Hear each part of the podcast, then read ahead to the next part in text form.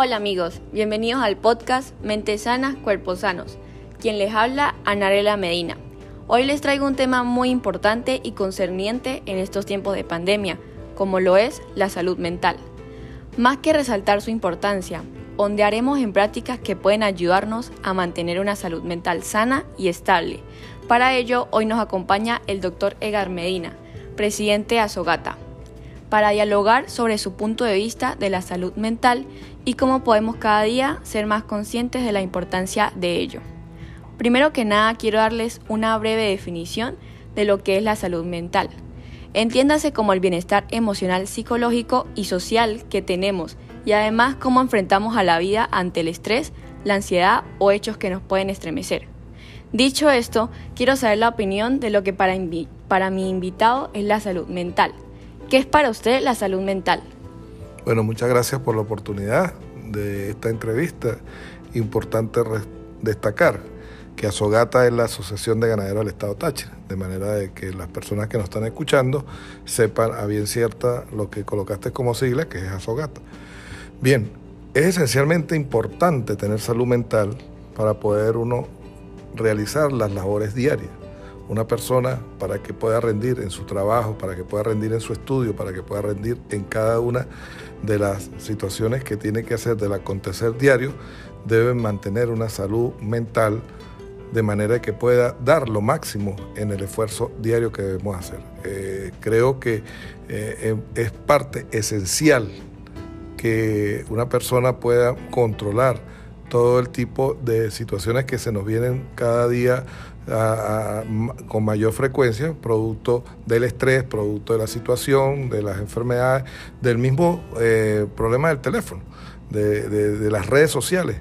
En cuanto a las redes sociales, tú te metes en las redes sociales y lamentablemente lo que ves son problemas por todos lados y algunas son realidades, otras son eh, mentiras. Esto trae como consecuencia pues que la salud mental de cada una de las personas, si no está bien eh, fuerte en, en esta situación, puede caer en una depresión.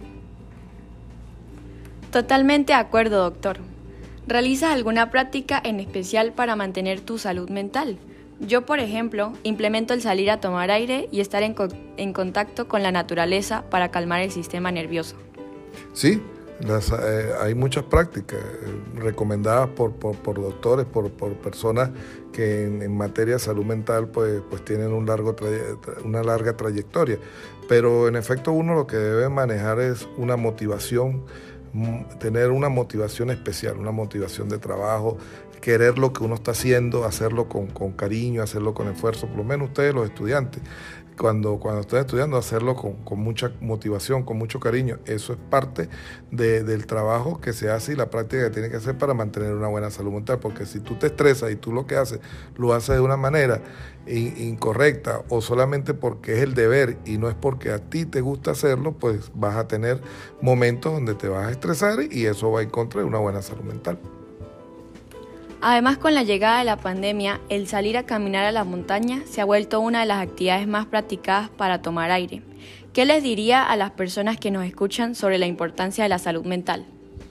Sí, eso es, eso es muy, muy bueno, de verdad poder salir a caminar, a tomar aire. Hemos visto cómo ahora eh, se, ve el tema de, los ciclistas, de las personas que están realizando deporte en toda una de las ciudades, en toda una de las avenidas, eh, tener el, correspondiente, también mantener el correspondiente eh, tema de bioseguridad, usar el tapabocas, hacer todo este tipo de cuestiones de manera de poder cuidarnos un poquito más, pero esas son prácticas importantes, poder respirar, poder hacer todo este tipo de cuestiones para poder mantener una, salud, una salud equilibrada, porque la salud mental también tiene que ver mucho con la salud de todo el cuerpo.